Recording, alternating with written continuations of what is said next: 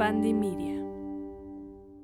Hola, bienvenidos a un capítulo más de Mi Humilde Opinión, mi podcast, tu podcast, el podcast, donde hablamos de moda, estilo, tendencias, chismecito y un poco más. Bienvenidos a un capítulo que va a estar súper interesante.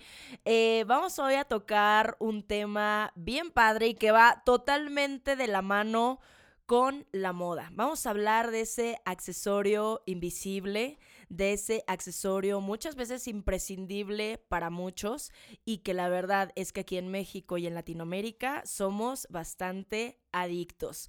Hoy tengo un experto Ah, ya se los voy a presentar. Vamos con la musiquita de introducción para dejarlo con las ganas y empezamos.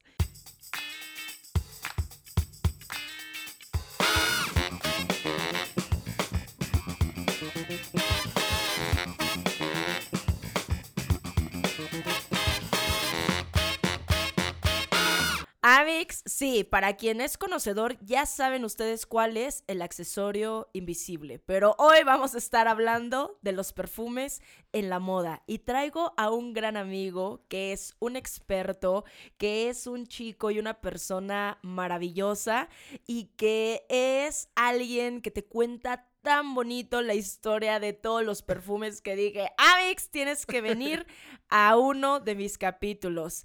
Bien, denle la bienvenida a Dani. Dani, preséntate, bravo. Hola, ¿cómo están? ¿Cómo están? Hola, Ale. Pues mil gracias por invitarme.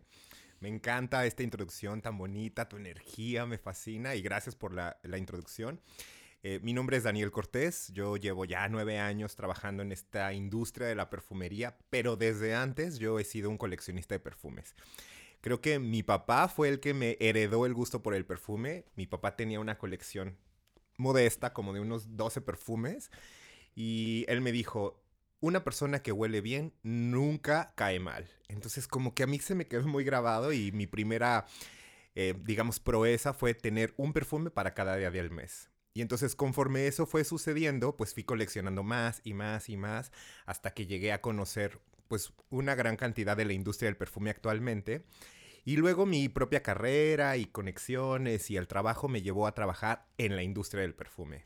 Entonces tengo esta como dualidad de saber qué pasa detrás de la industria, cómo es que se venden los perfumes, cómo se crea el concepto, pero al mismo tiempo soy un gran consumidor un gran coleccionista y es algo que me apasiona, así como a ti la ropa y el estilo, a mí el perfume es algo que me describe, habla por mí, eh, me pone de buenas, me saca de malos ratos. De verdad, como bien decías, es este accesorio invisible que, bueno, ya veremos un poco más adelante por qué lo elegimos o hacia dónde vamos, pero definitivamente es parte de tu estilo y de tu esencia personal. Ay, no, Amix. Yo recuerdo el primer día que te conocí, fue un 31, de, diciembre. O sea, para cerrar del 2020. al 21. Del 20 al 21. Estábamos este, cambiando. Fue a darme el abrazo junto con otro de nuestros amigos. Ellos se iban a ir a, tu casa, ¿no? a, festejar el 31 de diciembre. Y me acuerdo que me lo presenta, este, Tony me dice, Ale, él es Dani, lo abrazo y me llega así un, una bocanada de perfume y lo primero que le digo es, así, qué bien hueles. Este, no creo que traías un Tom Ford en, ese entonces. y, claro, o sea, siempre me, recuerda la imagen, siempre me emociona verte y saber a qué vas a oler. O sea, abrazarte y saber a qué vas a oler. Yo, aquí me hace así como totalmente errónea. A veces yo usaba perfume, a veces no. El que era muy, muy de perfumes también era mi papá. O sea, creo que los caballeros le apuestan mucho a ese accesorio. Totalmente. Y creo que es algo que tiene un, tiene que ver con, no sé, tú me lo dirás, ya tú nos sacarás estas dudas, un sex appeal muy eh, cañón para las mujeres. O sea, el saber que un hombre huele bien, porque generalmente son apestosos, apestosos, pero de hecho hay muchas bromas de que los hombres, o sea, les huele la cola, les huele el pilín, les huelen los pies, o sea, entonces, esta característica de que el hombre, ¿tú qué piensas? ¿Es verdad de que las mujeres y que los hombres realmente se sienten más atractivos con un buen perfume? Mira, yo creo que tiene que ver con un poco el consumo, ¿no? así como eh, las mujeres, por ejemplo, compran muchas, eh, muchos zapatos o muchas bolsas, creo que para los hombres es un accesorio o es un producto de belleza que no nos da pena comprar. O sea, para empezar, o sea, es mucho más fácil que un hombre compre un perfume a que compre una crema o un bloqueador solar o ya, bueno, que vamos allá de un bálsamo labial, ¿no? o sea, es mucho más fácil que un hombre se acerque y busque un perfume porque lo vio en un comercial, porque lo vio en una revista o por lo que sea, ¿no? Porque se lo dieron las chicas de Liverpool y de Palacio de Joven, tome, Tómelo. Ah, huele chido. Exacto. Me lo voy a comprar. Exacto, es mucho más, es un accesorio que los hombres no, no tenemos tan castigados o es este producto de belleza que los hombres como que no nos da pena comprar y al contrario es eh, bien fácil ver a un hombre que en su mochila traiga un perfume, en la maleta del gym, en el coche, que error, pero eh, lo traen en el coche, o sea, es algo como que los hombres tendemos mucho a viajar con él y además como bien decías, es un es algo heredado. Muchas veces el gusto te lo hereda tu papá, tu abuelo. Eh, yo conozco generaciones de hombres que ocupan el mismo perfume desde el abuelo, el papá, el hijo y, el, y si tienen hijos seguramente le heredarán el perfume, ¿no? Como el nombre. Como el nombre, exacto. Entonces son cosas ahí que, que yo creo que es este accesorio que tiene que ver más con cómo consumimos los hombres y que no nos da pena comprar y que no nos da pena ir a la perfumería y, decir, bueno, a ver, este, quiero comprar, ¿no? Y bueno, y también porque eh, el propio marketing pues ha hecho como estos conceptos de masculinidad, de eh, el urbano, el deportista, el enérgico, ¿no? Entonces como que son estos conceptos con los cuales un hombre siempre se va a identificar, así como las mujeres con el romanticismo, con la feminidad, con lo sexy, pero son conceptos que en el constructo social pues nos hablan un poco de quiénes somos y la personalidad como aceptada, ¿no? Me gusta porque en los últimos años hemos visto cómo las fragancias se están desestacionalizando, o sea, ya no hay fragancias de verano, de otoño, bla, bla, bla que, creo, creo, que es una maravilla, porque es algo que también tú has discutido y discutes mucho en redes sociales, ¿no? Él usa las cosas por lo que a ti te hace sentir y no por lo que los demás digan. Y también las fragancias se han ido, además de desestacionalizando, quitándole el género. Cada vez más vemos fragancias o colecciones de fragancias que son duales, que son compartidas, o como Calvin Klein dice, unisex. Que one. Exacto. Que de hecho tú sabías que nadie, ninguna otra marca en el mundo de la perfumería puede usar la palabra unisex porque la tiene eh, patentada o la tiene registrada Calvin Klein. Pinche Calvin Klein, o sea, se vio, no sabía, no sabía. Amix, aquí todos estos datos, aquí todos los chismecitos y estos datos únicos nos los va a dar Dani. Por eso es que él trae tantas cosas y vean qué bonito habla. O sea, yo, de verdad, a mí me embobas. Me acuerdo hace poco, Amix, les voy a contar cuando decidí, o sea, que fue el momento decisivo de él tiene que ir al podcast. Ya habíamos platicado un poco de perfumes, pero él me invitó a una presentación para la marca que actualmente eh, trabaja, que es Guerlain. Guerlain. Guerlain. Ay, Guerlain. o sea, aquí hay que pronunciarlo bien. es que como mi Dani sí estudia francés, habla súper bien el inglés y todo, con él yo practico este, todas estas mafufadas que hago luego con la lengua francesa este, y, e, e inglesa. Pero bueno, él trabaja para Guerlain y me invitó a una presentación de uno de sus perfumes, bueno, de, la, nueva colección de perfumes, y yo no tenía ni idea el, toda la historia tan antigua que había detrás de Guerlain. Pero cuando lo empezó a platicar, yo estaba embobada, porque número uno, ya saben que a mí pues me encanta aprender, ¿no? Y la cuestión de la perfumería es un mundo nuevo. Sé que va muy de la mano eh, con la moda y conozco como algunos perfumes icónicos, ¿no? De muchos diseñadores, pero eh, muchas veces como que me enfoqué en parte más del siglo XX, como esta más popularización de la fragancia. Y yo no sabía en específico Guerlain, eh, eh, esto no está patrocinado por Guerlain, por si le interesa Guerlain, Aquí, por favor. este, no, yo no sabía que Guerlain tenía una historia tan antigua de, de perfumería. 194 años. Y bueno, nos hicieron la presentación de los perfumes y dentro de esta presentación, pues Dani platicó un poco de la historia, de las fragancias, o sea, me terminó envolviendo y dije, qué precioso, o sea, es, verdad, hay una historia detrás de cada frasco, de cada esencia, de cada, eh, esencia de corazón, de, todo, es, e, es increíble, o sea... ¿Tú cómo percibes justamente la historia del perfume? O sea, ¿qué es lo que más te apasiona en esta parte, Dani? Yo creo que como, o sea, yo, yo entré primero al mundo del perfume justo por el marketing, ¿no? O sea, por como las, las campañas publicitarias y que de repente ves a un artista, un actor, un músico promocionando un perfume. Pero después te vas dando cuenta que existe como un espectro grande en el mundo de la perfumería, ¿no? O sea, el mundo de la perfumería abarca desde tu Natura, tu Avon, tu Jafra, tu lo que quieras, que son como estas fragancias de catálogo que tienen, eh, por ejemplo, una que de catálogo que a mí me encanta es Cermat. Lo venden solo por catálogo, no es una marca tan conocida. ¿De qué catálogo? ¿De qué marca? Cermat, así se llama, Cermat. Y es una maravilla, hacen unas delicias de fragancias súper buenas y baratas, ¿no? O sea, desde esa cosa, o si tú te vas a los aceites estos que venden para los difusores, o que te tomas, o que te untas, o así, eso también es parte de la perfumería. Si nosotros vemos como esta parte como de Bad and Body, que lo, vemos con marcas como Bad Body and Beyond, como Bad and Body Works, eh, Body Works o, o incluso este Old eh, Old Spice, Axe y las, eh, ay, claro, las del se pusieron súper de moda las de Victoria's Secret. Ay, no, qué estrés, puro vainilla se ponía. Pura vainilla. Ay, odio las de vainilla. Yo, yo siento que huelen a mantecada, como entre mantequilla y vainilla. Pero creo que es un olor que gusta mucho, o sea, digo, ya, ya voy a empezar aquí a desviarme, pero viste que Ariana Grande sacó su línea de perfumes y que solamente tiene como perfumes en este estilo como mantecada, como pastelito, como heladito, como y yo, a las niñas les gusta mucho ese olor hiper dulce de mantecadita, justo. Y bueno, ahorita me, regreso, pero es justo porque hay mucha psicología detrás del perfume. Ahorita te, entramos como un poco a platicar de la psicología, pero, o sea, de, está como toda esta parte de supermercado, como de ventas ultramasivas, y luego ya nos vamos a la perfumería comercial, que son marcas que están más asociadas a casas de moda, Calvin Klein, Tommy Hilfiger, eh, Donna Karan, las que se te ocurran, ¿no? O sea, ahorita no recuerdo, pero hay miles, miles, o sea, eh, y dentro de esas hay algunas marcas que brincan como al mundo nicho, como a sacar colecciones más artesanales, con otro tipo de construcción. Y lo que nace es otra, eh, otra parte en la perfumería que es la, la, perfumería nicho que se subdivide. Puede ser perfumería de autor, por ejemplo, como las de Christian Dior, las de, las de la Maison Dior, que esas son una perfumería de autor porque el perfumista eh, diseña toda una colección para hacer sus propias interpretaciones de categorías olfativas, que ya también platicaremos más adelante que es una categoría olfativa y cómo distinguirla.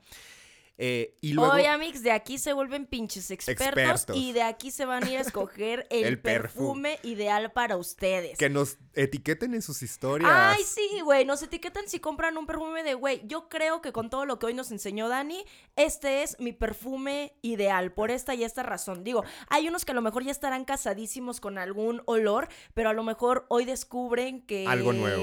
Pueden que pueden tener algo nuevo. Ay, es tan increíble. Entonces, bueno, está toda esta y luego tienes como la perfumería artística que está más inspirada, por ejemplo, en...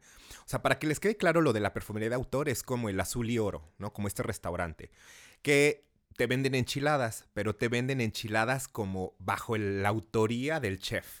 Es igual acá, ¿no? Te venden una fragancia cítrica, pero eh, bajo la construcción creativa de, del perfumista. Luego viene la artística que está más inspirada, por ejemplo, hay una marca en mitad canadiense, mitad coreana que se llama Zoologist, que está inspirada en los animales y su hábitat natural. Por ejemplo, hay una que se llama Bat, que está inspirada en los murciélagos y la fragancia huele o trata de replicar la cueva húmeda con olor a guano. Ajá, con olor a los desechos de los animales, ¿no? O Deer, que está inspirada en, una en un prado, en una primavera, ya sabes. O sea, son perfumes que tienen como un concepto mucho más abstracto, mucho más artístico, que lo llevan, gracias a toda la técnica de la perfumería actual, a creaciones eh, olfativas, ¿no? No manches, Te o juro. sea es como estos diseñadores que hacen cosas que dicen, ¿quién se lo pondría? Es que es una expresión de arte, es como la alta costura. Claro. O sea, me, me acuerdo que una vez pusiste en tus historias que habías comprado un perfume que ya estaba usado, que olía horrible para, uno, para una nariz. ¿De qué era el olor? Pues, o sea, es que hay varios, ¿no? Pero, por ejemplo, es, ese que, que dices es, compré yo una decantación, o sea, no, o sea, mililitros de un perfume que está inspirado en la basura, en los desechos orgánicos. Ni Monster Inc. se atrevía tanto, de verdad, ni Monster Inc. Y de verdad, las notas es manzana podrida, cáscara de banana. ¡Jura! Te juro. Y tú lo hueles y huele a desecho orgánico. Pero tiene tan maestría en la construcción. O sea, ¿cómo tú haces? Pero no es para ponértelo, claro. es para disfrutarlo. Sí. No, claro que es para usarlo. Pero ahí está la creatividad. O sea, es como tú me, como yo te dijera, ¿quién en su sano juicio se pondría un corsé como el que acaba de presentar Jean-Paul Gaultier? Que está inspirado en la lata, que está inspirado en la lata de, del perfume. Claro. O sea, ¿quién en su sano juicio se lo pondría? Porque es incómodo. O sea, no me veo yo manejando en la Ciudad de México con un corsé this big. Sí, sí, o sea, no me veo. Pero eh, vuelvo a lo mismo. Es tanta la, creatividad en el concepto que eso es lo que realmente se vende. Tal vez la gente no lo compre para usarlo en la boda o para una primera cita, pero sí lo tiene como por el recuerdo. O entre tus amigos este, olfativos, entre tus amigos fans del perfume, me imagino que, ay, güey, huele esa basura podrida. ay, pero. El último grito de la moda. De la moda, wow.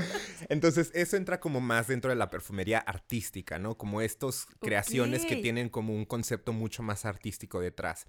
Y luego, pues ya también nos vamos como, pues algunos callejones sin salida, como, no sé, replicar el olor a, sudor humano o a replicar el olor a sangre o ese tipo de cosas que ya son como callejones sin salida que digo, bueno, está muy padre el concepto, pero no están bien bajados, no están bien, logrados, pero todo eso dentro como de la perfumería de nicho, que bueno, también la puedes distinguir porque tiene un costo un poco más elevado, o sea, un 40, 50, 60% más que una fragancia pues comercial.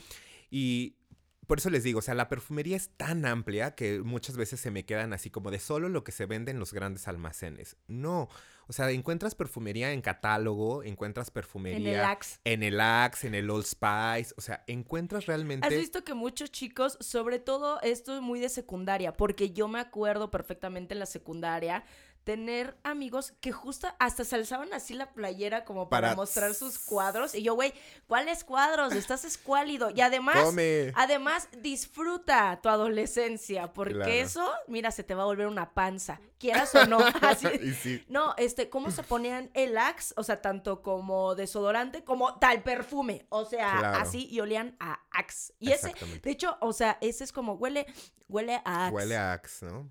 Sí, exacto. Entonces, la perfumería es tan amplia que yo justamente como cuando entré como por la parte comercial me fui dando cuenta que te puedes ir ampliando. También hay colecciones de hogar, por ejemplo, las velas perfumadas, los, los difusores, ¿no? Las cerámicas para colgar en el closet o colgar en el coche. O sea, hay mil formas de, de, encontrar como el perfume. Y bueno, ya si nos mezclamos mucho más con el cosmético, pues los polvos que huelen a no sé, a cierta fragancia, las cremas que tienen fragancia, o sea, todo eso es parte de la perfumería y nosotros lo damos por hecho. Es más, hasta los inciensos. Claro, claro.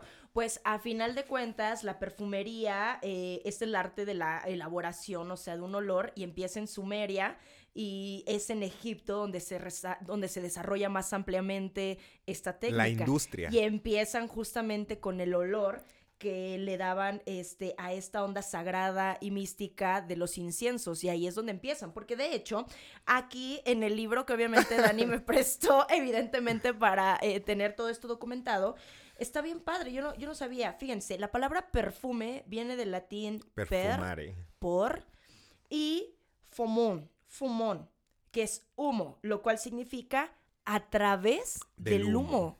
A través del humo, exacto. Por eso el perfume, bueno, ahorita hablamos un poco más de química, pero me voy a remontar un poco más hacia los albores de la humanidad. Yo creo que el primer perfume empieza cuando... En el primer pedito que se echó el humano. pues más... Fue o sea, fue el primer perfume. Tú te fuiste más a lo escatológico, pero yo lo voy a retomar de manera, de manera un poco más figurativa. En el primer pedo que fue cazar un mamut.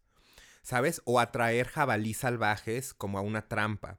El primer perfume, o sea, si nosotros nos vamos a esa definición de perfumare, o sea, perfumar a través del humo, yo creo que en los albores de la humanidad, los, nuestros antiguos nosotros, eh, cuando quemaban, por ejemplo, hierbas aromáticas para atraer animales a trampas de caza, cuando mm, quemaban citronela para eh, em, alejar insectos, ¿sabes? desde ese entonces descubrieron el poder del perfume, el poder de algunas hierbas que tenían aroma. Cuando las sometías al calor, ¿sabes? O sea, como que... En la lluvia. Claro, en la lluvia, la, tierra, mojada, O sea, todo eso ya es parte del perfume. Entonces creo que el aroma está tan conectado a nuestros recuerdos y a nuestro sistema límbico, o sea, como al sistema nervioso central de recuerdos como inconsciente, que es por eso que, nos, que, que, lo tenemos tan, eh, tan metido en el ADN y es por eso que el marketing ahora, bueno, desde justo los, eh, los años 20, bueno, más como en los 60 en Estados Unidos, que es cuando nace todo el boom de la mercadotecnia en los perfumes. De hecho, eh, los primeros que lanzaron como, como marketing fue, fue la perfumería americana con Steel O sea, mm. ellos fueron los primeros que hicieron como realmente unas campañas de, comunicación impresionantes. Lo que pasaba con Yves Saint Laurent, Dior, Chanel, era que ellos tuvieron como un, un efecto que se llama total branding. ¿Qué es eso? Tú eres una casa de moda y de repente estás incursionando en los perfumes y de repente, ¡pum!, lanzas Chanel número 5. Y Chanel número 5 se vuelve igual o más icónico. tan feo que huele. Eh, tan, o sea, se vuelve tan icónico que no me acuerdo cómo se llama la pata de gallo, el tejido este que como... El tweet. El tweet. O sea, se vuelve tan icónico que la doble C. O sea, tú dices Chanel número 5 y todo, es más, dices número 5 y sabes que es Chanel. Chanel, sí. Entonces eso es un efecto de total branding. Cuando un elemento de la casa que no es eh, su negocio principal se vuelve más relevante o tan relevante como el propio, nombre, de la marca. nombre de la marca. Claro. Entonces, eso pasa con Miss Dior, que se volvió, que era parte como de este new look, que, que tú has hablado mucho sobre el new look y como, eh, marca como las nuevas siluetas para un pensamiento eh, femenino mucho más liberal pasa exactamente lo mismo. Entonces, justo después de como estos albores, justo en por ahí de en, en Egipto, ¿no? Como en incluso como en China, Japón y todo eso empiezan a explorar los inciensos como parte del, perfumado. Y como tú bien lo decías, el perfume se ocupaba solamente para temas em, espirituales, para temas religiosos, ¿no? Era como una forma de agradar a los espíritus a través del aroma y convencerlos de que hicieran favores para nosotros, ¿no? Y ahí donde viene, ¿no? O sea, a través del humo, o sea, a través de ese humo con aroma llegaba, obviamente en su... Se elevaba, al, se cielo. elevaba al cielo y llegaba a los dioses. Exactamente. Entonces de ahí se, em, y se empiezan también, por ejemplo, Cleopatra es una de las grandes impulsoras del perfume porque ella era conocida, además de por ser una, una diosa, era súper conocida porque ella le encantaba bañarse en leche de cabra, se dice, ¿no? O sus mascarillas de oro, o, ¿saben? Una de las percusoras del skincare. Del skincare, exacto, ¿no? Como del culto a la belleza. Del culto a la belleza. Y ella eh, también eh, le encantaba tener bolas como de humo, que eran como, imagínate que eran como como flores y algunas otras especias súper trituradas y pulverizadas que las hacían, las hacían humo, que cuando las aventaban se rompía y empezaban a volatilizarse y entonces era como un difusor natural. Eh, y ella ocupaba como, por ejemplo, en los barcos cuando iba a visitar a su amor, ella llevaba en sus barcos montones de velas perfumadas y estas borlas que tiraba y, o sea, como que los, las catapultaba al cielo y entonces eh, era una lluvia de aroma que anunciaba, incluso dos días antes, que ella estaba cerca y que iba a llegar al puerto a visitar a su amor, ¿no? Wow. Ella era también de estas mujeres que se acostaba en camas de pétalos de rosa porque amaba el olor a rosa.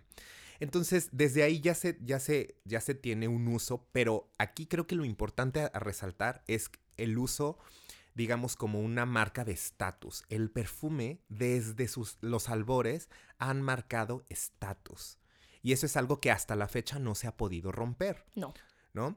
Y que creo bueno, creo que, creo que, ¿sabes algo? Hablando de, o sea, de ese estatus, hoy en día creo que marcas como Jafra, creo que marcas como Avon, creo que justamente dan como este alcance, ¿no? Lo democratizan, porque sí, por lo menos hasta 1950, eh, 1960, eh, la perfumería era súper elite y exclusiva, ¿no? Y siempre justamente esta parte de la humanidad que quiere ser parte de esta elite es donde empiezan como a tratar de democratizar todos estos productos de moda, ¿no? O sea, creo que también esta parte. Y muchas personas que mal juzgan también, ay, pues hueles a, perfume de catálogo, güey, ¿qué tiene de malo? Hasta los catálogos tienen olores muy bonitos, hasta de Jafra. De verdad, chequen Sermat. O sea, no me paga Sermat, pero tiene unos Oye, y Guerlain, ¿qué pasó, chavo? ¿Qué pedo, güey? No, pero, pero sí, o sea, de catálogo, a mí me encantan esas porque son baratas. O sea, obvio, no se le invierte mucho en, en el frasco, pero pues al final del día no te pones un frasco en la cabeza, te pones el aroma, ¿no? Entonces, de ahí, pues también, eh, pues todo este intercambio cultural con, eh, con Oriente y también con Roma y con, y con Grecia, pues también le empiezan a dar como otros, otros usos, ¿no? Por ejemplo, Roma fueron los primeros en envasar el perfume dentro de frascos de vidrio. También Grecia era sub, y bueno, Grecia y Roma eran súper conocidos por ocupar aceites perfumados para la limpieza de los gladiadores. De hecho, lo viste en Spartacus o lo viste en la película del gladiador, donde se los embadurnaban así en grasa, en aceite y después con un trapo de algodón limpiaban la piel y quedaba perfumada, quedaba humectada y quedaba brillosa y también tenía propiedades cicatrizantes de todas las heridas que se podían generar, ¿no? Entonces, ahí ellos ya empiezan a tener como otro uso, ya empiezan como a democratizar un poco el perfume y ya lo bajan como de las altas esferas a otro tipo de, de pues de clase social que son los guerreros. Y justo aquí hay un dato curioso en el que justamente que dice, además de su uso sagrado, los romanos empezaron a popularizar el perfume asociándolo al lujo de la época, o sea, siempre. De los emperadores, quienes eran honrados ungiéndoles con aceites aromatizados de sándalo, tomillo y lavanda, entre otros. La primera receta hecha en solución alcohólica fue la famosa agua de la reina de Hungría, creada especialmente para Isabel de Hungría, quien fue considerada por este hecho como la primera persona en usar un perfume en toda Europa. Exacto. O sea, creo que aquí ¿Y este perfume sigue existiendo o se ha replicado? O sea, este famoso perfume de agua de la reina de Hungría. No, no, no tengo las notas. ¿Será esa de tomillo y lavanda y... ¿Será eso? No sé si son, aquí dice que más bien con lo que untaban era sándalo, tomillo y lavanda, a los emperadores romanos de la época, que son colores súper, que diga, son aromáticas súper comunes. El sándalo era uno de los aromas favoritos de mi papá. Hasta él prendía eh, incienso así de, sándalo, y tenía muchas fragancias de sándalo, o sea, y el sándalo a mí sí me da un vibe muy masculino, muy. Claro, a mí me da un vibe muy sensual. Sí, muy hombre atractivo. Sí, exacto. Eh, no sé si el agua de la, de la reina se siga, se siga vendiendo, no creo, porque creo que no hay ninguna casa que haya comprado la fórmula, pero seguramente sí se ha de, ha haber replicado, ¿no?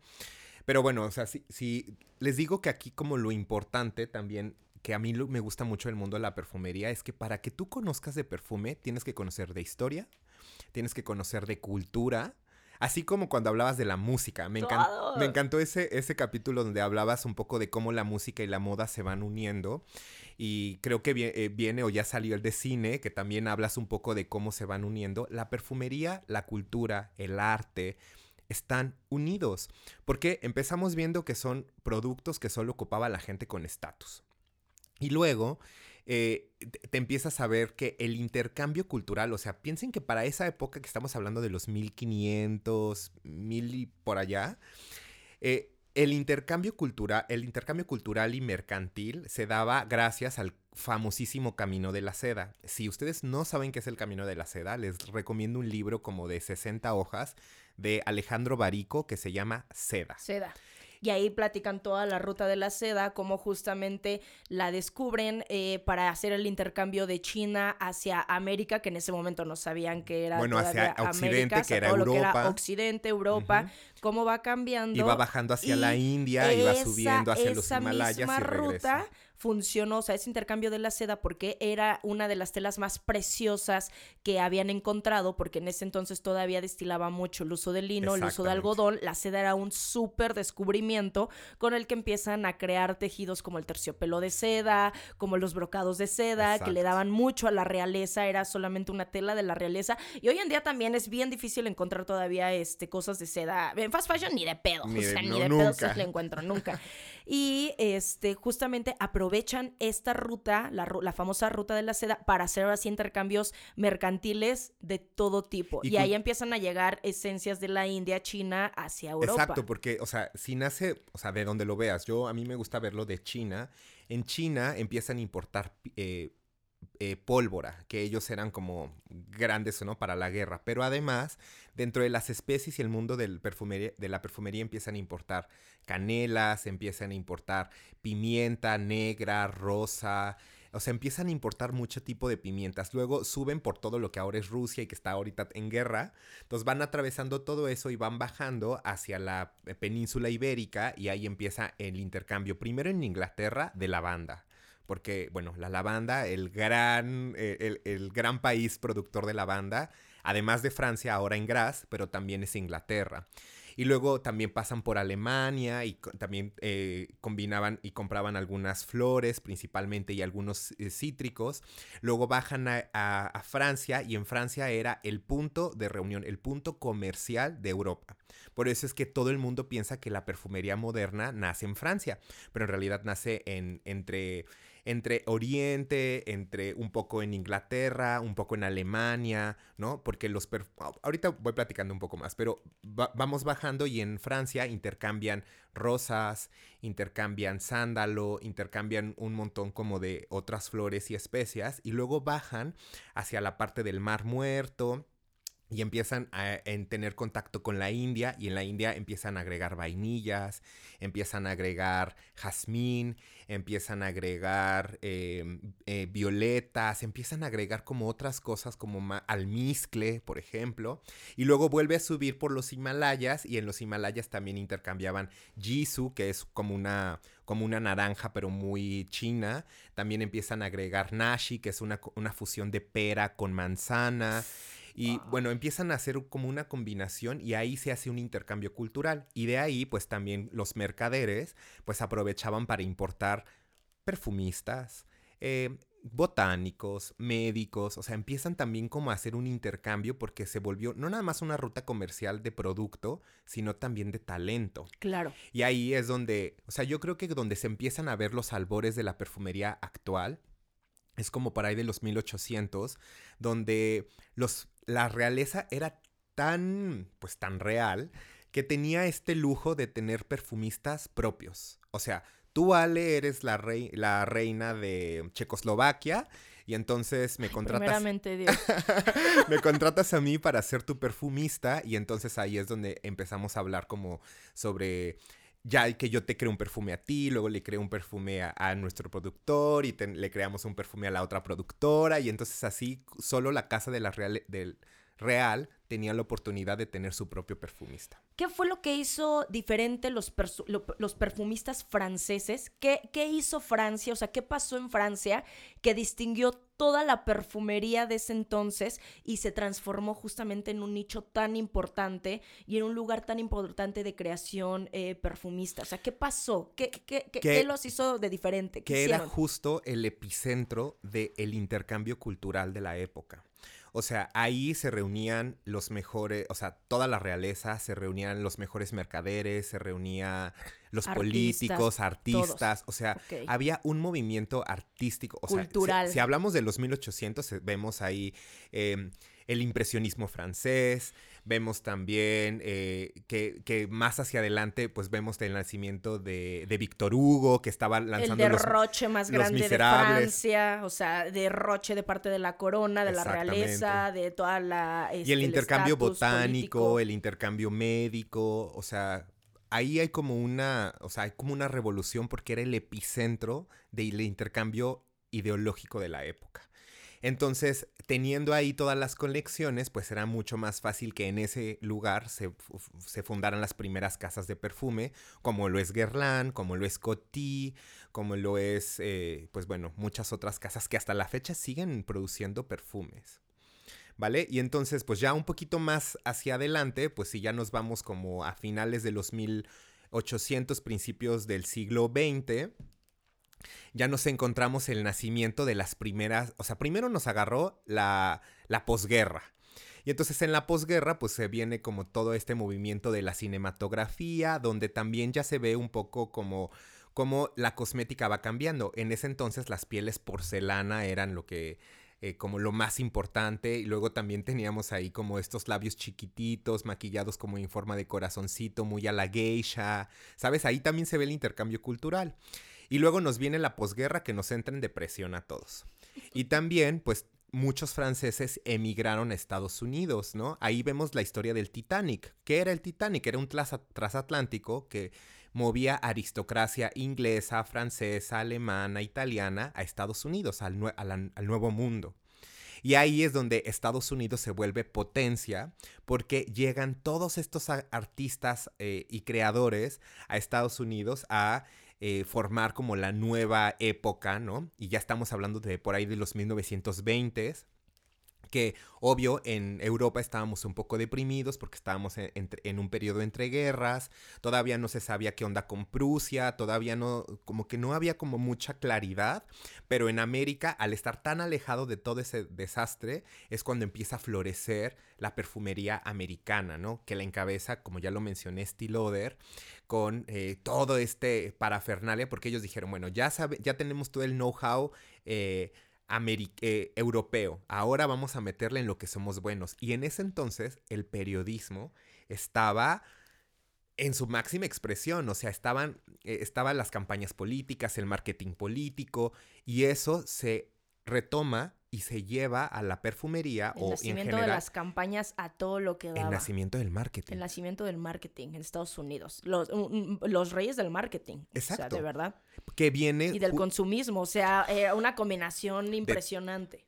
Y justo creo que... Eh, viene como toda esta creación del marketing y ahí es donde ellos empiezan a inspirarse un poco de la política, como de, o sea, nosotros sabemos y estudiamos un poco de cultura americana, sabemos que ellos son muy buenos para la propaganda. O sea, después de Hitler, estos cabrones eran los mejores para la propaganda mucha historia. O sea, aquí es donde veo que la historia del perfume es tan antigua como la historia de, la, vestimenta, de la humanidad. O sea, va de la mano. Creo que por eso tú me diste esta pasión. O sea, cuando yo te conocí no tenía ni un solo perfume.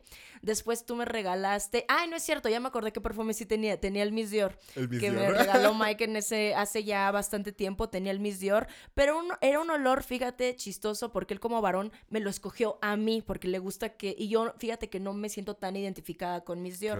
Pero después tú me regalaste el City de Donna Karan. sí, sí. Este, y es como mucho más atrevido, mucho más juguetón. Ya después me compré el de manzana, el Golden de Donna Karan, que es, ese es uno de mis favoritos. Fíjate que yo me siento muy identificada a ese olor. Y ya después me empezaron a llegar, me, me sorprendió mucho, me hicieron llegar uno de, creo que de Calvin Klein eh, no es el Siki One, es otro. Tienes como, ay, es como medio baladito. No me acuerdo cómo es. Luego te le mando foto. Y también me gusta bastante. Y después me llegó el One Million de Paco Rabanne. Y también uh. con ese me siento súper sexy. O sea, uh. el de diamantito. Si ese, si ese es este, o es Lady es Lady Million. Es Lady Million, ¿verdad? El de diamantito. Y ese sí, se ese sí es como cuando me quiero sentir como muy... Más empoderada. Muy sensual. Pero bueno, dentro de toda esta historia ¿Qué casas eh, perfumistas, cómo se, si son casas perfumistas, se mantienen desde, no sé, cuáles son las más antiguas? ¿Cuáles puedes decir tú de, no manches, estas tienen una historia súper larga? Pues mira, ahora es un poco complicado, pero de las que sí sé que siguen produciendo es Guerlain, por ejemplo. Ah, sí, claro. A mí me sorprendió la, cantidad de años, no sabía que era tan antigua. 194 años de historia, este, en, eh, en, para el 2028 cumplimos los 200 años, entonces estamos ya a nadita. Eh, pero Coty también, por ejemplo, que e, era un, como uno de los grandes perfumistas, era como la competencia directa, pero ahora es un gran consorcio Y Coty sigue produciendo Calvin Klein, por ejemplo, Náutica. Unen fuerzas. Ajá, exacto. Como que ahora ya son grandes consorcios. O sea, creo que hay marcas que todavía sobreviven, como Penhaligons, que era la que te platicaba hace ratito, que, que sí pueden ir a ver la, la boutique que está en el Palacio de los Palacios y que les platiquen un poco la historia. Porque si les gusta el chisme así como de The Crown y esas cosas, les va a, les va a interesar mucho porque esta casa, eh, todas están inspirados en un animal que era como el animal espiritual de el rey, la reina, los hijos, las esposas de los hijos. Y luego cuando te cuentan la historia de toda la casa te das cuenta que uno se acostaba con otro y entonces tenían ahí como sus cosas y luego nació no sé quién. Y entonces son como, unas, como una colección de 12, 16 perfumes que todos tienen una historia inspirada en una casa real eh, inglesa. No manches, juras. Te juro.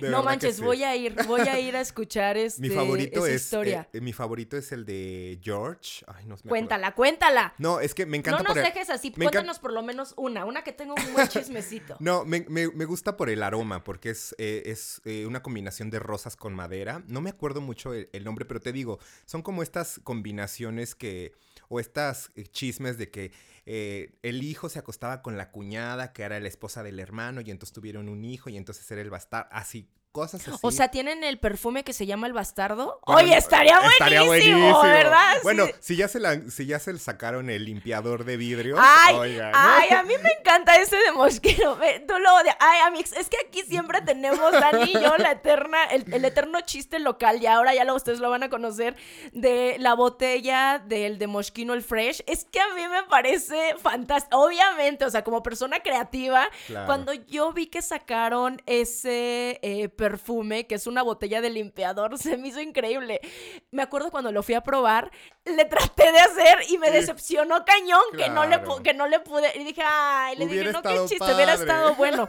Y está ahí entre mi lista de compras, nada más que se me hace. Pero cada vez que me lo he querido comprar, me regresa eh, la, la, vocecita de Dani de hay perfumes mucho, mejores por el costo de esa botella de limpiador. Y yo, ay, Dani, no me quites el gusto, de, comprarme este, pero no me lo termino de comprar porque siempre la vocecita de Dani, así mi, es mi conciencia perfumista de, es que hay mejores por ese mismo precio. Ay, Dani, eso sí, no entiendo cómo no te gusta esa botella. Bueno, es que Dani ya después, cuando te habla de botellas, y este es un tema que sí, definitivamente tenemos que tocar. Cómo hay muchas personas que compran el perfume por la botella, por decir, ay, es que se va a ver bonito ahí, pero el olor a lo mejor es malo. Dime, a ver, algún perfume que dices, qué preciosa botella, qué olor tan malo. Uy, para ti, porque recuerden, los perfumes es, como el estilo personal. Lo que a una persona, esta vez sí que es la humilde opinión de mi Dani. Mi, humilde ok, totalmente. Pues mira, por ejemplo, a mí se me hace eh, esta, y voy a hablar como de uno muy moderno, la patineta de Carolina Herrera. Me parece la botella horrorosa, horrorosa, horrorosa. Pero se me hace muy creativo. ¿Cómo es que ellos hicieron una una botella en forma de patineta, ahí está como el, el, diseño creativo y por eso un aplauso. Pero el aroma se me hace brutal, o sea, me parece impresionante. Tienen otra del rayito, pero la versión negra, la que es versión parfum, tiene una nota de cannabis. chulada, es chulada, porque es una combinación de cannabis con toronja y cuero muy, muy buena, pero la botella me desespera, o sea, yo me la pongo y es hasta difícil de tomar, no puedes viajar con ella, o sea, no sé, la zapatillita también no me gustan absolutamente nada. Esta de, de Fresh me parece súper chafa la botella, pero creo que incluso me gustaba más una fragancia que tenían que se llamaba I Love Love de Moschino, que huele muy similar a esta que te quieres comprar, pero... Y de la misma marca y que creo que tiene mucho más valor en construcción de perfume que el, limpiador, ¿no? ¿Y, el Fresh, qué opinas eh, como aroma? Básico. O sea, huele a limpio, es comercial, o sea, se vende porque pues huele algo conocido. Pero así que digas una...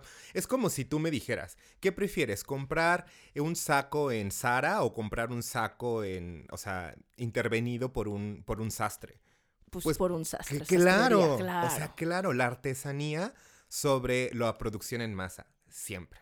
Ok. Ay, Abby, no, ya, o sea, no vamos a volver a comprar perfumes de la misma manera después de este capítulo, se los aseguro. Claro que sí. Estaba leyendo que justamente es, es bien chistoso, Amix, porque yo ya había visto en Palacio de Hierro, o sea, en lugares a Guerlain, o, o van a decir, ah, ¿cómo chingan ah, con Guerlain? Los han de estar patrocinando. no, Amix, es que es como les digo, es mi primera experiencia yendo como a un lugar en el que nos dieron eh, pruebas, este, me acuerdo que dieron de comida y justamente cómo lo jugaban. Ahí, Amix, ahí también decidí que me voy a comprar un perfume de Guerlain, el de mandarina. ¿Cómo se llamaba? Mandarín Basilic. Mandarín Basilic, güey.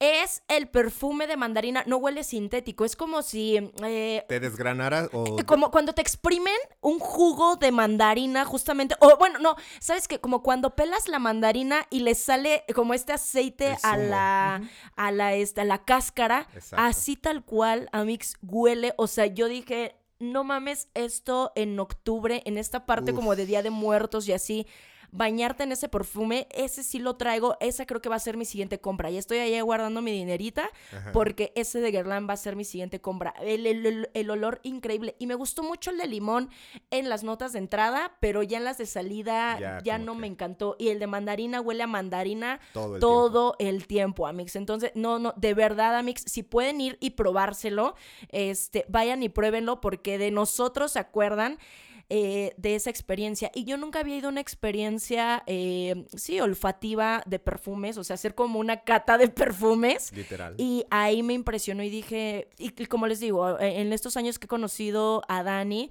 pues me he metido más como en esta onda de, de la moda y, de, y ahí supe que resulta que Guerlain tiene dos de sus fragancias más vendidas y que es aquí en México, ¿no? ¿Cuál eh, no me acuerdo cómo se llaman. ¿Cuáles son, Dani? Mira, pues tenemos Shalimar, que es uno de nuestros productos icónicos. Ni idea, no, no, que no nace en 1929 y justamente se hace famoso primero en Estados Unidos y luego regresa a Europa y se hace un boom en ventas. Esta es una fragancia que es súper sencilla en su construcción, es una sobredosis de vainilla con un toquecito de, de jazmín, rosas y bergamota a la salida. O sea, es súper sencilla. Sí. Pero hasta la fecha sigue oliendo moderna, sigue oliendo atrevida, da como un empoderamiento a las mujeres, porque en ese entonces, pues las mujeres estaban súper acostumbradas a la violeta, a la rosa, al jazmín. al jazmín, pero no a la sobredosis de vainilla. Es la primera fragancia eh, oriental para mujeres en la historia.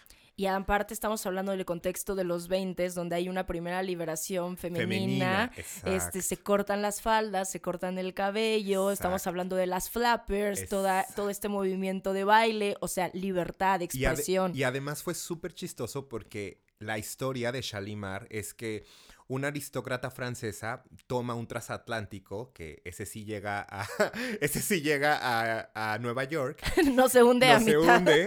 Y entonces llega a Nueva York y en Nueva York eh, ella, eh, esta mujer, se pone Shalimar todos los días y en los bailes enloquece a todos los marinos y a todas las personas que llegaron y abarrotaron la boutique de Guerlain, acabándose el perfume para las mujeres de la época. O sea, es la primera vez que un hombre compra un perfume para regalárselo a una mujer por lo atrevida que era esta aristócrata francesa de usar un perfume tan distinto al que era el, perfume de la época. Todos los hombres querían que las mujeres olieran, a, Shalimar. Entonces fue una locura, una locura. Y entonces después de, de como cinco años que ya pudieron regresar los franceses a Francia, empiezan a abarrotar las boutiques, las boutiques francesas y es cuando se hace un, el primer éxito mundial de Guerlain, ¿no?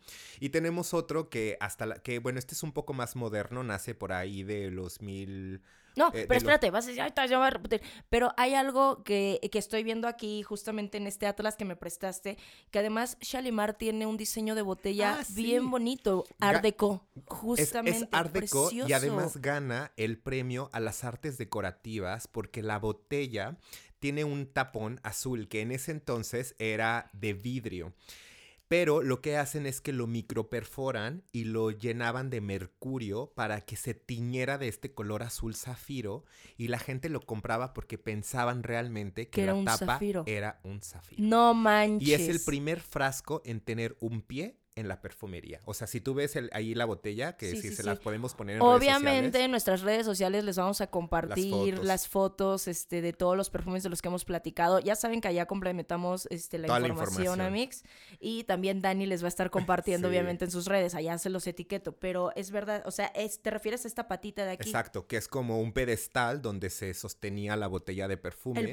la botella es preciosa. Y hasta la fecha se sigue produciendo exactamente igual que como se producía en los 1920. No sé, fíjate que a mí no me encanta tanto eh, el olor a vainilla, pero yo sería una de esas que nada más por comprar la botella compraría Shalimar. Exactamente. Más o menos, ¿de cuánto es su costo? Ay, es barato, o sea, está como 2.750 una Ah, no, sí, baratito, baratito. Bueno, mi amor, pero ¿qué vas a...? Sí, claro, a un nicho de 5.500, o de, de 8.000. Claro. Sí, claro. Claro, claro. Sí, sí. O sea, es como tú, o sea, tú dime, sí, yo compro ropa de 10 pesos, pero tú misma acabas de postear que, eh, que, te llegó ropa del sastre. ¿Cuánto te cobra el sastre por intervenir? O sea, porque eso jamás lo dices. Dices, sí, me costó 10 pesos en la paca, pero lo que haces para personalizarlo también es un costo que nosotros no, no decimos abiertamente, pero yo también soy fan del sastre. Desde que te conocí que me dijiste, tu mejor amigo tiene que ser un sastre. Es mi mejor amigo el sastre. ¿Verdad que sí? ¿Qué cambio hace sastrear? Y yo muero por mandarme a hacer un traje a la medida. Estoy también ahorrando para después mandarme a hacer un traje a la medida. Y ahora contigo, pues me voy a tener que mandar a hacer un perfume de autor. Bueno, déjenme decirles que para sí, en Guerlain tenemos un servicio que solamente se da en Champs-Élysées 68, que es nuestra eh, boutique emblema. En, Polanquito. Eh, eh, no, no, ¿cuál? En Francia. Ah, en Francia. creí que Campos Creo que te, creí que te estabas mamoneando y te estabas diciendo Campos Elíseos de acá. No, la Rue Champs-Élysées 68. Eh, Para cuando vayan a Francia, Soissons en, en Francia. Y ahí tienen, tenemos un servicio de personalización donde el proceso para crear tu fragancia personalizada toma de dos a tres años. Y cuando tú lo compras, o sea, obvio te sale en una lana, pero tú tienes refil de por vida. No, juras. Y además en muy poco te vas a ir a Francia, ¿no? A los campos. El, este, el siguiente año vamos para allá. ¡Ay, qué emoción! Güey, nos tienes que compartir en redes sociales ese viaje y todo lo que vas a aprender en la boutique. Vas a ir a los campos también de flores, o sea, vas a ir como a toda la experiencia de Guerlain, ¿no? O sea, no mames, qué emoción. Voy a ahorrar mi dinerita. Yo creo que me voy a ir contigo, ¿eh? Vámonos. Yo creo que sí. Sí, Yo creo que va a ser. Y bueno, y la otra, les decía que es ya un poco más moderna, es eh, Vetiver, que es una de las fragancias como más emblemáticas que aman los, los caballeros, que de hecho es la número uno en México. Es el SKU que más se vende en México. de, de varón, de hombre. No, en toda la marca. ¿En toda la en marca? Toda la marca. Y además, no nada más se vende de 100 mililitros. El SKU más vendido es la botella de 200 mililitros. Eso significa que nuestros hombres se bañan. Se bañan. De hecho, de hecho, sí conozco todos los hombres este, que conozco, o sea, todos los varones que, que sí, que he conocido, les gusta comprar la botella grande. Exacto. Porque te digo que no nos da pena comprarla. No, no, no, es como que, les gusta. Y, y, es que eh, la cuestión es esa, es atractivo para las mujeres, es muy atractivo, o sea, en primera, el, el, olor, o sea, no es como los hombres, o sea, que se fijan como en el rostro o en la cara, o para las mujeres puede que no estés tan guapo, pero si estás súper limpio. Si hueles bien. Si hueles bien, o sea, si traes las, las, manos arregladas, el zapato. limpio, para nosotros eso es algo muy atractivo, porque generalmente los hombres no se ocupan de esos detalles. No. Son flojos. Sí, sí somos. Y entonces, pues. No, tú no. Ay, no. estés de payasa, hermana. Tú eres súper guapo. Siempre estás vestido impecable y apestas siempre a perfume delicioso. Cállate. Bueno, sí, pero en general lo que nos toca a los hombres, pues sí, lo que acabas de decir. Sí, somos un poco más descuidados con nuestro aseo personal. Pero justo creo que es por todo esto que nos inculcan de que la belleza solo es para mujeres y todo este como concepto femenino que tiene el cuidado personal, ¿no? Que en realidad para mí es una muestra de amor propio. La señora Stiloder decía que la relación del producto, o sea, la calidad del producto que tú te pones sobre la piel es inversamente proporcional al amor propio que te tienes. Entre mayor calidad sea las cosas que tocan tu piel, pues es mucho más el amor que te tienes a ti mismo. Oh y, y de alguna u otra manera tienes razón. O sea. Eh, güey, es que incluso si lo pasamos al ámbito sexual, o sea, el hombre o la mujer que toque tu piel, o sea, también tienen que tener calidad.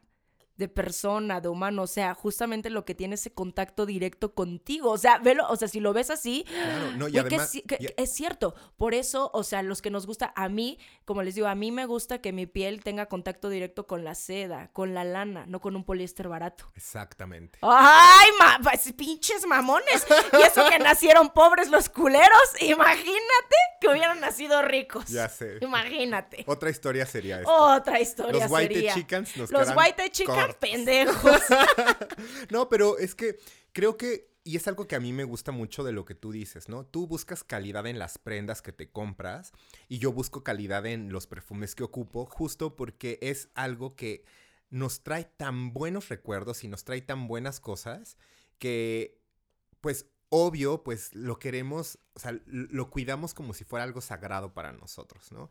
Entonces creo que más allá de incitarlos a que se compren un buen perfume, es como tú dices, que tengan la conciencia de saber qué usan, por qué lo usan y qué les va a hacer sentir, ¿no? O sea, así como tú la ropa, me encanta porque digo, yo tengo mi propio estilo, ya lo hemos platicado, o sea, yo tengo mi propio estilo, soy como muy fiel a mi estilo y siempre me ha gustado como ir innovando un poco, pero al final del día tienes conciencia de por qué eres así, por qué te vistes así, ¿no? Y es lo mismo con las fragancias, o sea, yo siempre he sabido, bueno, aquí voy a entrar como a la parte de la, de la psicología, ¿no? Como les decía, en los 20, bueno, en los 50, 1950, cuando ya entra toda esta eh, tecnología, eh, este sistema de comunicación eh, muy americano, acuérdate que el periodismo o el marketing se nutre del periodismo, de la política y de la psicología.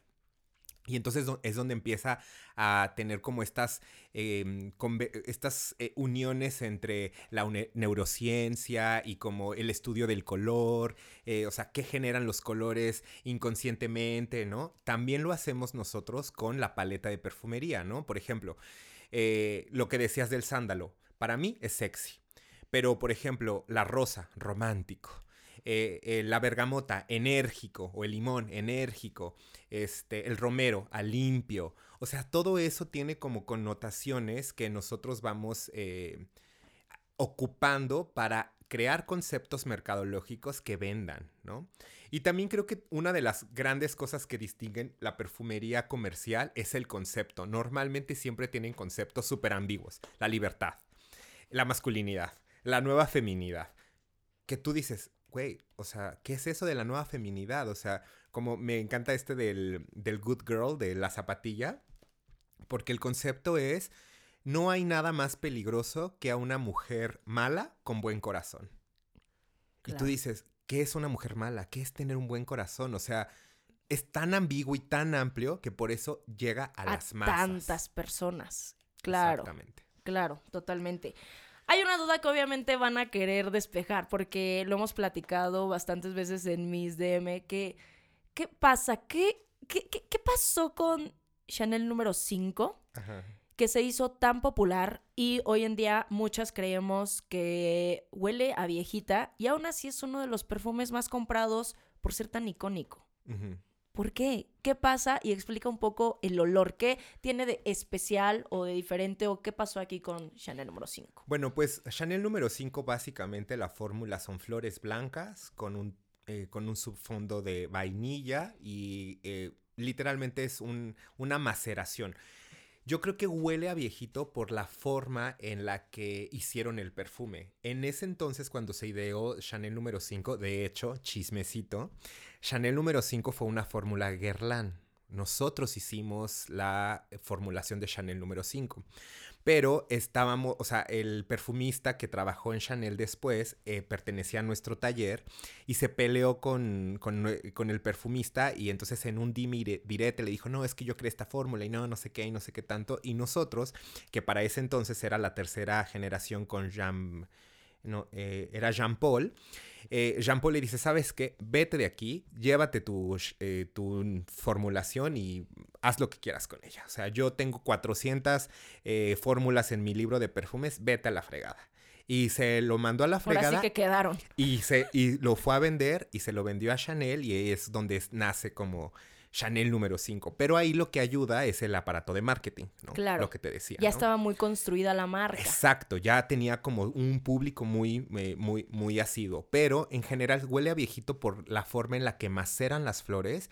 En ese entonces se ocupaba la técnica del enfleurage, que se ve mucho en la, en la película del perfume, que me gusta más como lo describe el libro. El libro. Pero en la película del perfume se ve cómo pegan las flores en grasa animal, las dejan como en un par de eh, de tiempo, luego las, las retiran, las exprimen para hacer un concentrado y luego destilan ese concentrado. Entonces, por la maceración, por la forma en la que se hace el perfume, es por eso que huele a viejita, ¿no?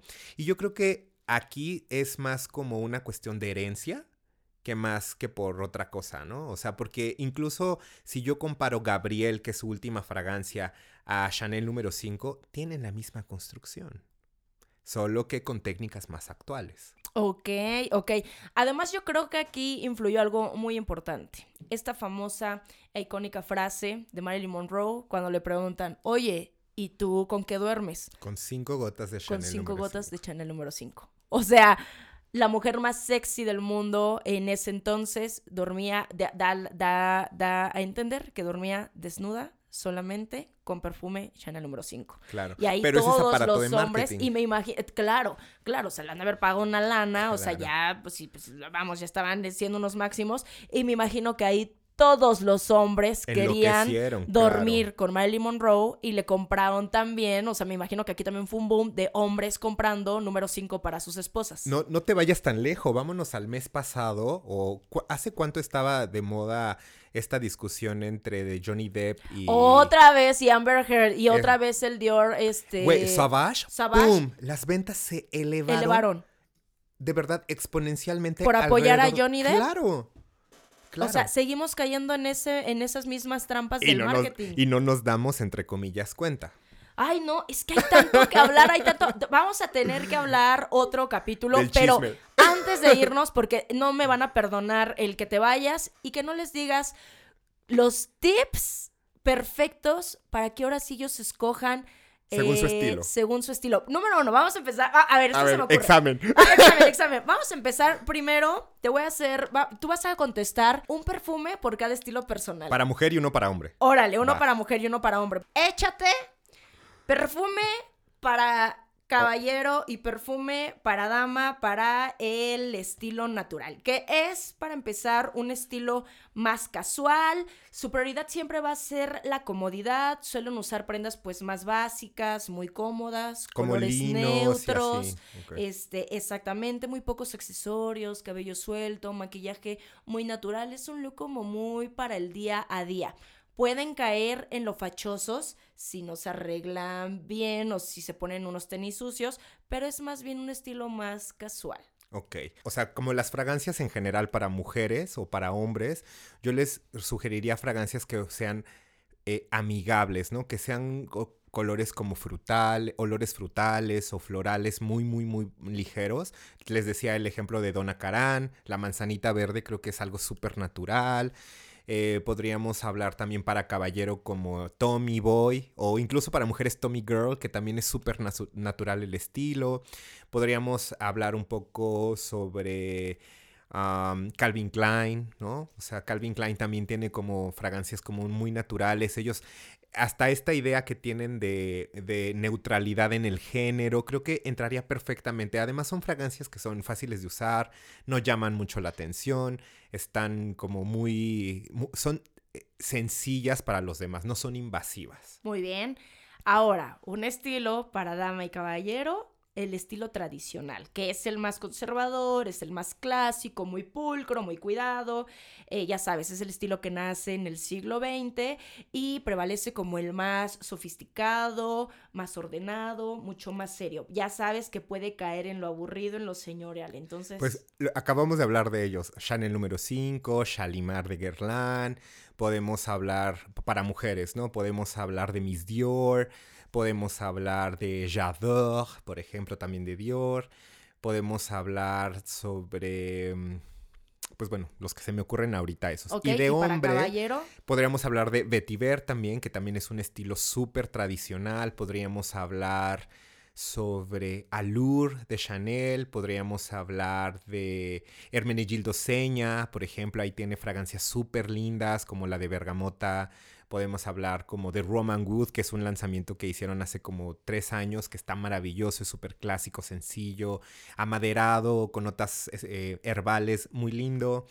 Podemos hablar em, de Prada también, que tiene eh, Valentino, que me encanta. Uomo de Valentino me encanta. Creo que es también muy tradicional. O sea, como que podemos irnos como a las casas comerciales tradicionales y, y, estos también métanlos en un estilo como elegante, porque el elegante va muy, ya saben ustedes lo que yo pienso, de, y va muy de, la mano con lo tradicional. Entonces aquí lo pueden meter como con esto. Además ya saben que la elegancia para mí es un atributo que pueden tener todos los estilos personales. O sea, no entiendo cómo es que lo definen como un estilo personal. Yo voy a seguir con esta lucha de que la elegancia no es un estilo. De desestigmatizarlo. sino que es un atributo, que pueden tener incluso todos los perfumes. Totalmente. O sea, entonces, bueno, vámonos con el estilo romántico, que es el más dulce, el más femenino, el más delicado. Prefieren pues los colores eh, claros, cálidos, pasteles y pueden parecer infantiles o inmaduros. Entonces, a ver,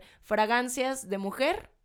Por ejemplo, a mí se me ocurre... Em, ¿No entraría aquí también Miss Dior? Sí, claro, por las rosas. O sea, yo creo que más hablar de un perfume, busquen rosas, busquen cerezas, busquen flores de cerezo. Em, o sea, se me ocurre, o sea, hablando un poco más de, de, nicho, hay una fragancia que se llama Scarlet Poppy de Jo Malone London, que incluso hasta la botella es roja como un zafiro me encanta y además es eh, atalcado, aterciopelado, huele a flores, pero también huele como a cereales, o sea, como ese estilo como un poco más romántico, ¿no? También podemos hablar de... Eh, Carolina Herrera, por ejemplo, tiene grandes fragancias románticas, ¿no? La propia zapatilla roja se me hace muy, romántica, porque es una combinación de vetiver con, eh, con rosas y eso creo que es una tensión súper linda. También hay una eh, marca española que se llama Nina Ricci, que también tiene fragancias. Tiene una fragancia muy gourmand, que es una manzana roja también, que se llama... Em, eh, no me acuerdo cómo se llama. Pero no se preocupen, se los voy a poner en redes. Yo, te mando, te mando la imagen, pero esa fragancia huele a rosas, huele a melocotón, huele a fresa, o sea, algo como más romántico, ¿no? A mí como que se me, me voy totalmente por las frutas, la granada roja, o sea, todo eso que sea como muy, muy, muy romántico. Ahora, para los hombres está voy en la misma línea. Busquen fragancias de rosas. O sea, yo ahorita vas a decir qué mamón soy. Acabo de grabar un, un, un, video con un chavo que también es reseñador de fragancias y él habla mucho de las fragancias de, de, diseñador, de las comerciales. Y cuando me preguntaba decía, puras fragancias de nicho contigo. Yo, pues sí, es lo que me gusta. Pero bueno, yo me voy a Diptyque, ¿no? Eh, a sus fragancias como Lodan Slom, que me encanta, es una fragancia, es un agua de rosas tradicional, con un toque de romero y salvia, chulada. Si me quiero ir como un poco más eh, profundo, me puedo ir como a Rose Prick de Tom Ford, que a la botella es rosa, pero huele a un extracto de patchouli con una combinación de rosas. O me puedo ir a, a fragancias como Lelavo y su Rose 31, que a mí me parece una chulada porque es una combinación de rosas con clavo.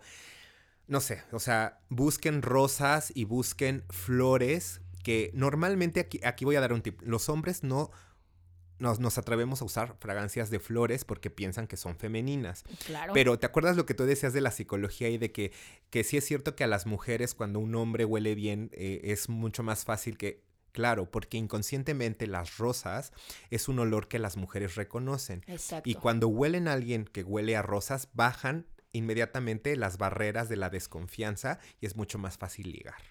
Correcto.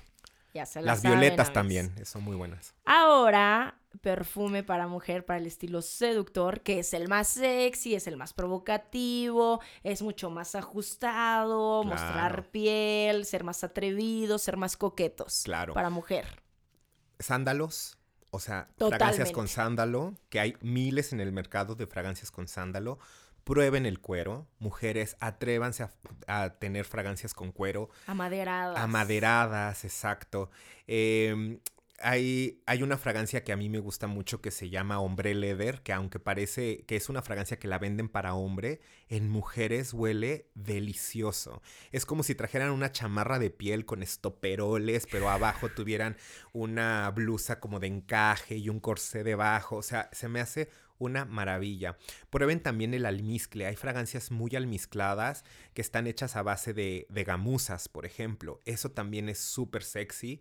Eh, para las mujeres. Y además, Lady Million. No sabes yo cómo llamo la atención con Lady Million. Lady ¿eh? Million tiene una peculiaridad. Es una sobredosis de vainilla. O sea, es vainilla con eh, algunas otras cosas. Pero y que, y que muchos podrían como manejar como la vainilla como algo romántico, pero pues depende de otras combinaciones. Claro, de la combinación con la que, con especias o con rosas o con otras flores. Lady Million se me hace muy linda, pero me gusta más la versión elixir que la tradicional para este tipo de, de, estilos. ¿Y para hombre? Para hombre, cueros. O sea, váyanse, o sea, a probar cueros. Prueben eh, también como las fragancias muy ahumadas o las fragancias que tengan notas acuáticas. Por ejemplo, Megamare. Eh, me encanta porque eh, la inspiración de Megamare es, es las piedras con, con algas. Eh, o sea, donde chocan el mar con los acantilados, que las piedras se empiezan a llenar de algas verdes, a eso huele, huele a mar, huele a madera, huele a incienso con combinación como de brisa de mar, y eso es súper sensual, porque para los hombres la sensualidad no es enseñar piel. No. Para los hombres la sensualidad es el misterio. Cuando un hombre quiere ser sexy, tiene que ser misterioso, o eso es lo que se dice, ¿no? Entonces, estas fragancias que huelen bien, pero no sabes a qué huele, siempre van a llamar mucho más la atención y van a ser fragancias que atraigan al sexo opuesto y al, y al sexo y al mismo sexo. Ok. Ahora para el estilo creativo, que es como muy original, divertido, juguetón, pues busca diferenciarse de los demás, combina texturas, combina estilos, combina cosas. claro. Ahí yo, más que irme por una fragancia en específico, ahí yo les diría, la perfumería es el único lugar donde yo apruebo la infidelidad. ¡Ah, caray! Claro, porque hay personas que se casan con un perfume toda su vida y lo ocupan y lo ocupan y lo ocupan y recompran y recompran y luego se enojan cuando los reformulan y dicen, ay, pero ¿por qué reformularon mi perfume? Yo siento que aquí, en el estilo creativo, uno puede tener muchas combinaciones, muchos perfumes, porque no siempre te sientes igual, no siempre te quieres sentir igual. Entonces, tengan varios, empiecen aquí para los creativos, empiecen a tener una colección de fragancias. Pueden empezar con una de cada categoría olfativa, pueden empezar con 10, con 7, con 5, una para cada día de, la semana, etc. Ahí yo creo que la invitación sería a exploren, conozcan todas las marcas, conozcan todo y ahí vayan armando su propio, eh, su propio estilo y que por supuesto vaya como muy acorde a lo que, a lo que están presentando. Ok, y ahora para finalizar, eh, fragancias para el estilo dramático, que es el más moderno, extravagante, experimental, muy vanguardista. Todas las fragancias que sean orientales o que tengan como esta sensación más árabe, ¿no? Resinas, inciensos, maderas quemadas. Hay una fragancia que a mí me encanta de una marca que se llama Jo Malone London, que se llama Bronze Wood and Leather que es una eh, está inspirado en la peletería, ¿no? Tú sabías que en la peletería italiana y francesa eh, en los bosques, o sea, eh, cuando ellos quemaban, dejaban secar las pieles, las dejaban secar al lado de una de una mm, fogata y ponían como la, o sea, donde secaban eso, entonces el fuego, el mismo humo ahumaba la piel. Exactamente. Y literalmente huele a eso. ¿no? Entonces, piel ahumada. Claro, entonces piensen como... Como una gamuza. Claro. busquen fragancias que sean más inciensosas, resinosas, ahumadas, que tengan combinaciones inesperadas, como por ejemplo eh, amapola con cebada, ¿no? O busquen combinaciones que no sean tan comunes. Eh, por ejemplo, esta que, conociste en la presentación de Neroli con Vetiver. O sea, esas combinaciones que sean un poco más chocantes, que sean más dramáticas, que sean contrastantes, eso les va, les va a fascinar. Ok. Y ahora ya para cerrar, porque no nos van a perdonar. ¿Cuál, ¿Qué tips les puedes dar o qué, qué, qué deben de hacer para escoger un perfume? Más allá de, huele rico, huele no qué, qué, qué sentido, obviamente tienen que desarrollar el sentido del olfato, pero qué les quieres hoy enseñar y que ellos se lleven, además de toda esta historia y de todo este capítulo tan enriquecedor. Muchas gracias. Yo creo que primero vayan con tiempo. O sea, vayan a una perfumería con tiempo, con ganas de explorar, porque hay un mundo allá afuera. O sea, es como cuando yo quiero buscar algo y no tengo tiempo para buscarlo, entonces desde ahí ya está el primer sesgo. Vayan con tiempo. Luego, la segunda es, vayan con ganas de descubrir algo, ¿vale? Y la tercera es, dejen envolverse por las historias. Normalmente todas las fragancias eh, ocupan un método de venta que se llama storytelling. Por eso es que creo que fue lo que te enamoró, Ale, ¿no? El que yo te platicara las historias detrás de la historia de la creación de, de un perfume. Entonces, escuchen a los vendedores. Cuando son buenos vendedores, los van a tener fácil una hora ahí sentados sin ningún tema. Cuando son malos vendedores, ustedes lo van a ver y se van a ir luego, luego. Pero ahí tengo la duda. Eh, para que nosotros sepamos lo que hay detrás. Todos los vendedores eh, tienen la obligación o dentro de las capacitaciones que se les dan, tienen que saber la historia de los perfumes o la historia de la casa. Todos. Ok, Amix, para que no les cuenten cuentos chinos, ya saben que todo el mundo, que todos los, todos los que venden los perfumes están capacitados para... Y si no, me escriben y si es de mi marca, yo me los regaño. ¡Ah! ¡Híjole, Gerlán! Ah, mañana todos a poner a prueba Gerlán. Exacto. Oye, vayan, buen estudio vayan, mercado, ¿eh? vayan. Vamos a ver cuánto, cuánto impacto tenemos. No, pero de verdad, o sea, vayan con tiempo, déjense envolver por la historia de, de los vendedores, dejen, permítanse probar y sobre todo hay tres sentidos, o sea, respondiendo a tu pregunta, que uno es el sentido de imaginar, o sea, déjense transportar, cierren los ojos y dejen que el aroma los transporte a algún lugar. La segunda es el sentido del gusto. Cuando perciban una fragancia, abran ligeramente la boca y dejen que también respirar por la boca para que sea también las papilas gustativas las que vean si es más natural, si es más sintético, si realmente provoca la sensación que nosotros queremos o que nos dicen que, que nos va a generar ese perfume. Y la última es prueben todo. Prueben todo. Hay tres herramientas que nosotros ocupamos. La primera es eh, las tiras olfativas, o sea, lo que nosotros denominamos secantes. Cuando alguien se los vaya a dar, no dejen que se los apliquen sobre la piel. Primero, pruébenlos en las tiras olfativas. Y cuando un perfume digas, este me convenció, entonces la piel. La piel tiene que ser el último recurso. ¿Por, qué? Porque la piel ya es el mejor secante, es la mejor prueba, pero si te empiezas a poner uno aquí y luego otro acá y luego otro acá y luego otro acá y luego otro acá y luego otro acá, llegas a un momento donde ya no sabes a qué hueles. Ok. ¿Vale? Entonces, solamente esos perfumes que realmente digan, este me voy a comprar, pónganselo en la piel. Muy buen tip. Y el otro, la última es el, perfumado en bruma. Si ustedes quieren eh, probar un perfume que no sea en la piel, pero quieren sentirlo, perfúmenlo en el aire. ¿Y te acuerdas la película de eh, Perfume de Violetas? Sí. Que la niña perfumaba y caminaba debajo. Ese se llama perfumado en bruma. Existe. Sí es un tipo de perfumado. Y entonces, perfúmenlo, caminen debajo y dejen que la sensación del perfume los bañe. Esa es otra forma de probar perfumes para ver la, pues, la estela que tiene el perfume. Pero entonces, primero, tiempo, ganas de conocer algo nuevo, déjense contar las historias porque ellos de verdad estudian mucho para que llegue un cliente y diga, ay, no tengo tiempo, dame... No, no vamos a despachar, vamos realmente a vivir una experiencia. Es como cuando van a Expreso y que obvio en o en las tiendas Apple o en Starbucks que tienen como todo este protocolo de servicio, dejen que se los apliquen, porque para eso trabajamos, ¿no? Claro. Y bueno, después la tira olfativa y después ya que les haya convencido sobre la piel. Muy bien. Ya, Mix, como último comentario, yo en Fragancias de Caballero hace poco leí unas de Tom Ford. Ay, ese pinche Tom Ford.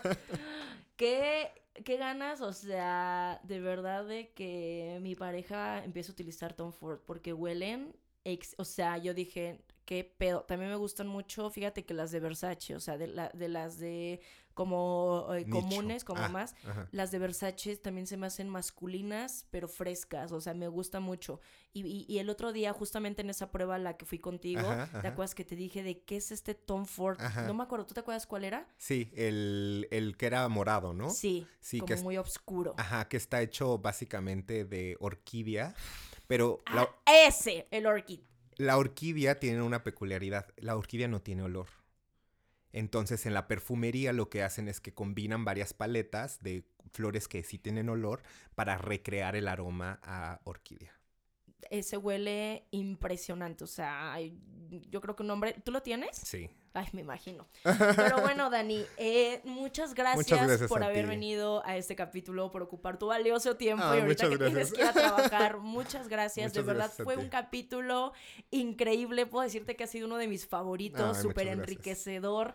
Y nada, ya quiero ir a vivir una experiencia de perfumería la próxima vez y voy a ir con tiempo. y espero que ustedes también, Amix, si van, aprendieron algo de aquí, si empiezan a vivir la experiencia más de perfumes, etiquétenos, Amix, de verdad. O, que se compraran un perfume por esta plática o que hayan decidido un olor diferente, no sé, de verdad, etiquétenos. Vamos a estar súper contentos.